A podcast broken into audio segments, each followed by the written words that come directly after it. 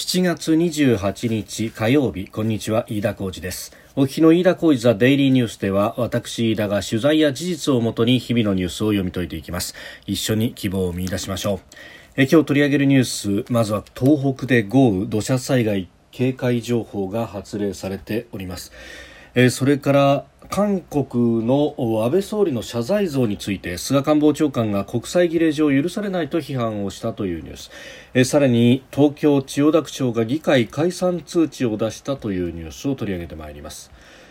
えー、今も東北や北陸で局地的に記録的な大雨となっているということです、えー、現在ですね7月28日火曜日の、まあ、夕方6時半前後なんですが、えー、今もですね、え東北それから北陸各県に、え土砂災害警戒情報が出されています、え岐阜県長野県、え新潟県山形県、えそれから福島県の一部地域に土砂災害警戒情報、えこれは警戒レベル4に相当するというものが出ています。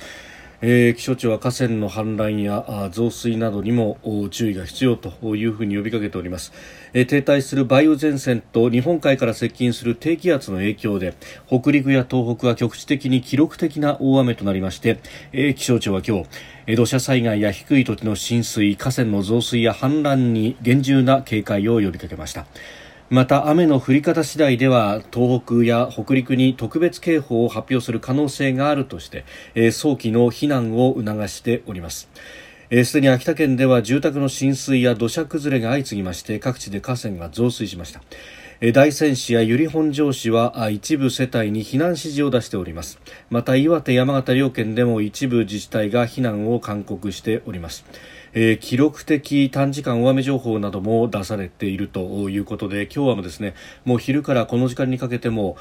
東北北陸大荒れの天気というふうになっております。えー、これ様々なですね情報がすでにホームページなどで、えー、出ておりますけれどもあの東北はあ各河川がですね、えー、この時間すで、に氾濫危険水位まで上がっているというところもあります、えー、こういった情報をまあ逐一キャッチしていただければと思います、えー、今この時点で、えー、28日火曜日の6時半の時点でですね、えー、最上川の中流から上流域にかけて、えー、氾濫危険水位に来ているというところがありまして、えー国土交通省のこれ川の防災情報というですね、えー、ページでさまざまな情報を、まあ、一覧で見ることができますのでこれご活用いただければと思いますが、えー、その中でですね最上川にはあ現在最上川上流、えー、氾濫危険情報が発表されていますまた最上川の、え、支流の須川の上流にも氾濫危険情報、え、それから同じく最上川の支流の、えー、八代川のにも氾濫危険情報がそれぞれ発表していま発表されています。まあ、それ以外にもですね氾濫警戒情報だとか注意情報は広い範囲で出ているということであります。まあ、このあたりも参考にしながらですね早め早めの避難というものをお願いいたします。えー、自治体から出る避難情報なども警戒をお願いしたいと思います。えーまあ、ホームページでね様々こう出ていたりとかあるいはあのこの川の防災情報を見ますと、えー、カメラでの映像というのも見ることができます。あの大きな橋を俯瞰で見るようなカメラというのもいくつかあるんですけれども、まあ、それを見ますと最上川の、まあ、下流域でも、えー、かなり水位が上がってきていると、えー、橋桁の上半分も見えないと、えー、かなり水位が上がってきていると。いうような状況が見て取れますので、えー、この辺も警戒をお願いいたします。まあ、これだけ、あの局地的なね、えー雨というものが、まあ、これあの日本だけでなくてアジア広くそのようでありまして韓国あるいは中国それからタイというあたりでもかなりの雨が降っていると、まあ、一説にはですねインド洋あたりの海水温がかなり高くなっているということでそれがまあモンスーン季節風によって流れてくるというようなことも指摘がされておりますが、まあ、いずれにせよですね日本も含めて各地かなり長引きそうだというようなことが出てきてております。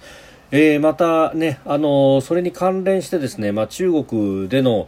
反乱の情報なども、まあ、昨日もですね、えー、この三峡ダムについてというところは、えー、お伝えをしたところでありますが、まあ、これ、あの虚実入り乱れた情報がかなり出てきているということもあります。まあ、あのその中でですね、えー堤防やむを得ず爆破したみたいなことが、まあ、まことしやかに伝わってたりなんかもするんですけれども、まあ、それがまたあの都市に流れ込んでいるみたいなですね、えー、長江支流のダム爆破みたいなことが、えー、出てきておりますけれども、まあ、これあのダムをですね、えー、爆破したんじゃなくて、まず堤防を爆破したらしいと。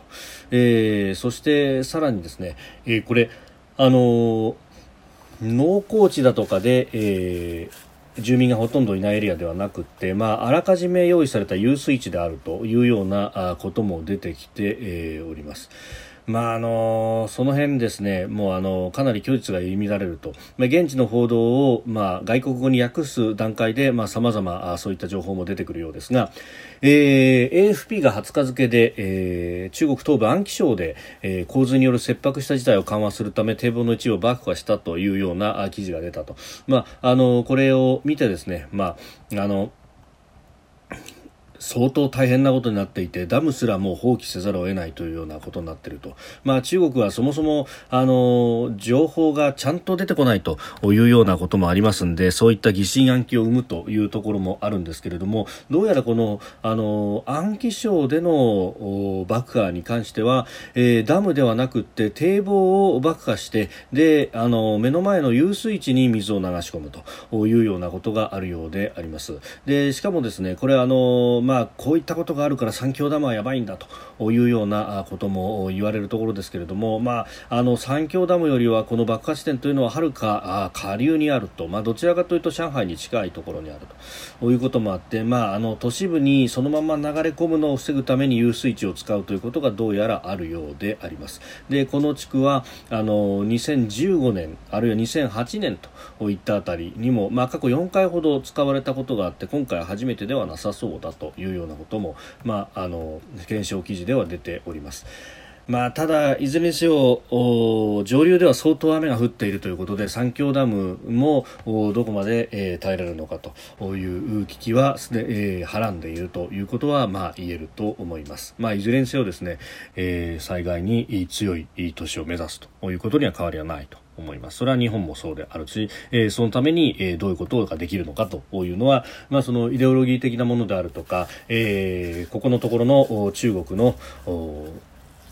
まあ、国際法的にも非常に疑問というか、まあ、国際法違反の、えー、濃厚なこの、えー、一連の覇権主義というものとはまた別に考えたいと思います、まあ、一方で、えー、このこれだけの災害が起こっていながらどうして、えー、習近平氏が、えー、表になかなか出てこないのかというあたりというのはさまざ、まにこの中国の専門家の方々が分析をしておりますが、えー、かなりですね、えー権力闘争というものもどうやらありそうだということも言われております。まあえー、特にですね中国共産党はかつて困った時にはインドを叩くというようなあものがあると、まあ、中国の、まあ、隣人の中で、えー、大きくて弱い国というのは、まあ、インドだけなんじゃないかというような指摘も、まあ、指揮者の中ではある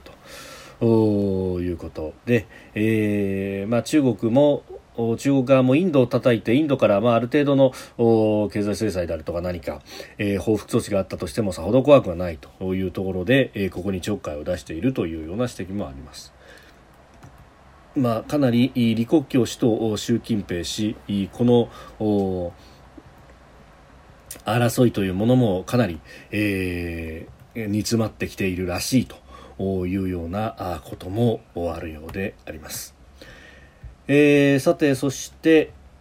続いてのニュースですけれども、まあ、韓国との関係です、えー、今日菅官房長官が会見の中で、えー、旧日本軍のいわゆる従軍慰安婦とされる、えー、ものそれを象徴する少女像の前でひざまずいて謝罪する安倍総理のモチーフとした像が、えー、韓国で設置されたことについて、まあ、事実かどうか確認されていないと確認していないとした上で、えー、国際儀礼上許されない仮に報道が事実なら日韓関係に決定的な影響を与えると述べたということです。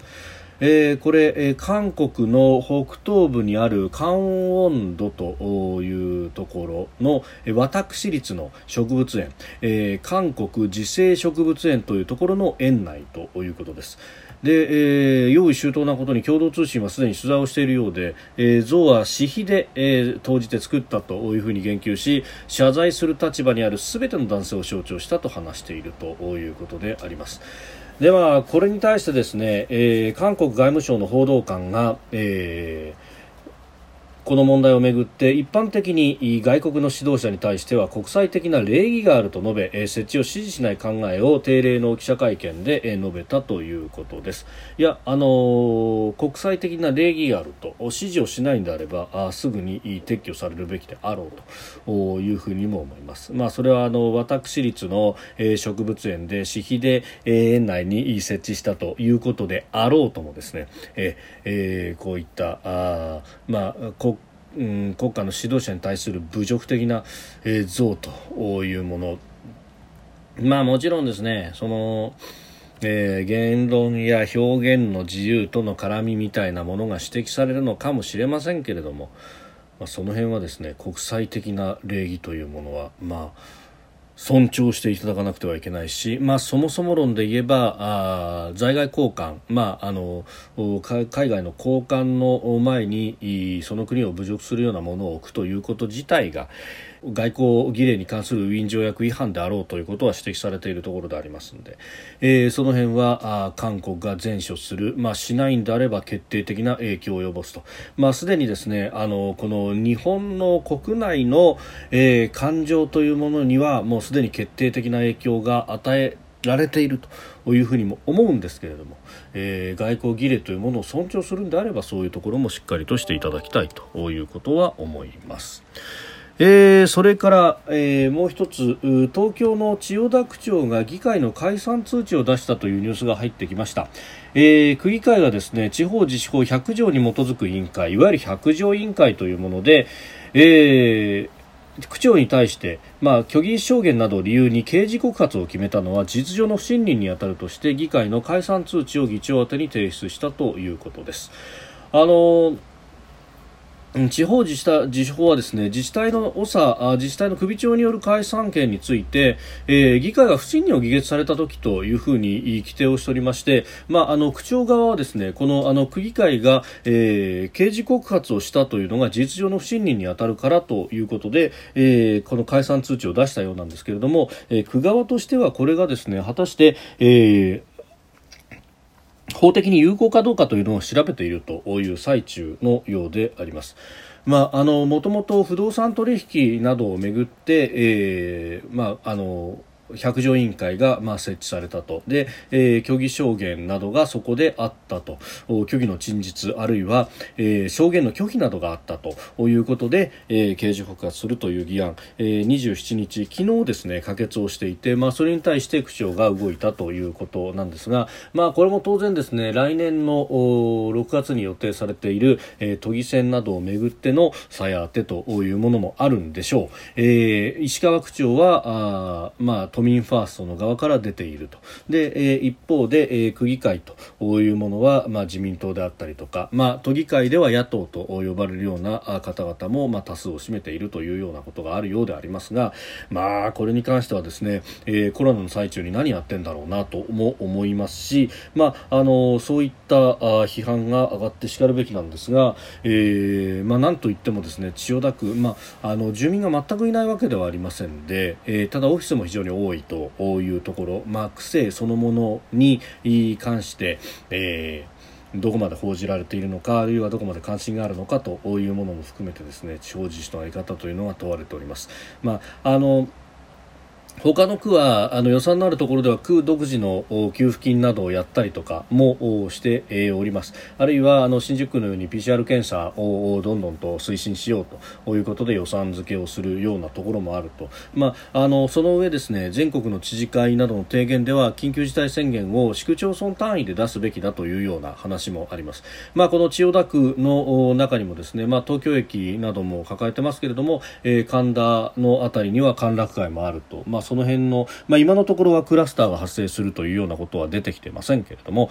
えー、その辺も含めてですね、まあ、この地方自治そして基礎自治体のガバナンスというものが、まあ、問われている中で、えー、区議会と区長というものがこれだけ角突き合わせていると、まあ、しかもこの、まあ、家族と購入したマンションの取引については、まあ、週刊誌報道が一番発端になっているともされております。まあ、あのこのタイミングでこれっていうのがどうなんだろうねということは声が上がっても、えー、仕方がないということだろうというふうにも思いますし、まあ、あの、根深い都民ファーストと、まあ、自民党の対立と、まあ、考えてみればですね、千代田区っていうのはかつて、えー、都議会のドンなどと、まあ、言われて、まあ、一方的に悪者扱いを、えー、されていた、あの、内田茂さんという方の、まあ、地元でもあると。えー、いうあたりがですね、え、えー、非常に絡んでいるようでありますが、まあ、再三申し上げてますけれども、コロナ禍に何やってんだということは、おのおの方、えー、落ち着けよというふうに思います。飯田浩司ザデイリーニュース月曜から金曜の夕方から夜にかけてポッドキャストで配信しております、えー、番組ニュースに対しての感想ご意見飯田 TDN アットマーク Gmail.com までお送りください。飯田浩司ザデイリーニュース。また明日もぜひお聞きください。以上飯田浩司でした。